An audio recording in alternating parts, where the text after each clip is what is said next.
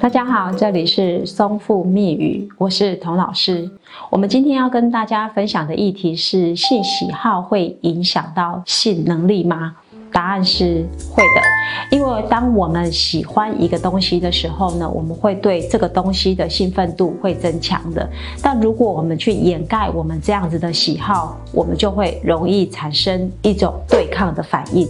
在我们治疗的个案里面呢，其实有非常多的个案呢，它会有这种特殊的性喜好。当然，大家对于性喜好这三个字呢，可能不熟悉。如果我把它换成性癖好，你就可能会比较清楚。在性癖好的部分呢，以前人家会觉得这就是变态的行为，但是呢，我们也知道，随着这个时代的进步，我们大家可以开始接受的东西越来越多了。例如呢，我们这些性喜好的个案呢，不乏里面有非常多的这个高知识分子，然后再加上他们性喜好的东西呢，已经开始慢慢扩张。我们以前常常听到的练高跟鞋、练腿、练丝袜、练臀部。哦，练胸部这些，我们后面讲的越来越正常，但是有一些它是比较所谓的非正常，非正常并不代表不正常哦，也就是说，它可能不是一般常见的方式，例如呢，有一些练屎。练尿，甚至练食癖的，这些都是我们有听过，但是可能没有见过的个案。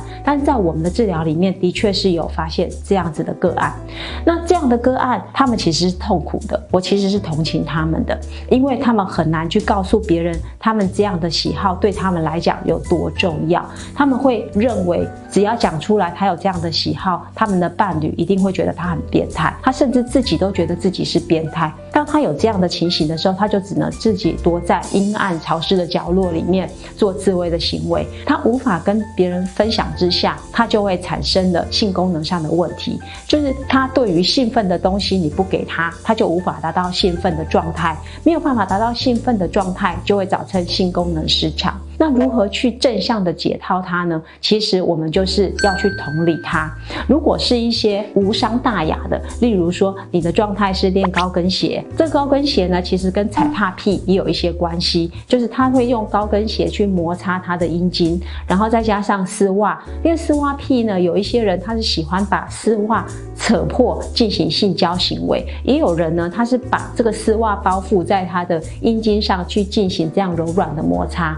所以。很多的东西呢，如果我们没有真实的接触，我们就不知道他到底喜好的是有多仔细，有多和别人不一样。也许呢，这个问题不影响两个人之间的相处跟性爱的模式，我们其实是可以透过同理的感受去跟对方达成一种协调和谐的状态。但是比较无法去处理的，或者我们说的比较重症的个案，其实是恋屎恋尿。当然，这个我也不可讳言。当目前为止是没有遇到恋尸癖的啦，哈，就是说，如果你有这一些比较非正常状态可以接受的行为呢，我们就必须要去考虑到两个人之间能不能透过一种就是隐喻的方式去完成，例如他可以用想象的方式去处理到他的兴奋点。然后又可以在对方协助之下完成他的性交行为，这样子就必须要靠专业的人士，经过一段时间慢慢的磨合，让伴侣之间呢能够达成这种性喜好上不一致的这个状态，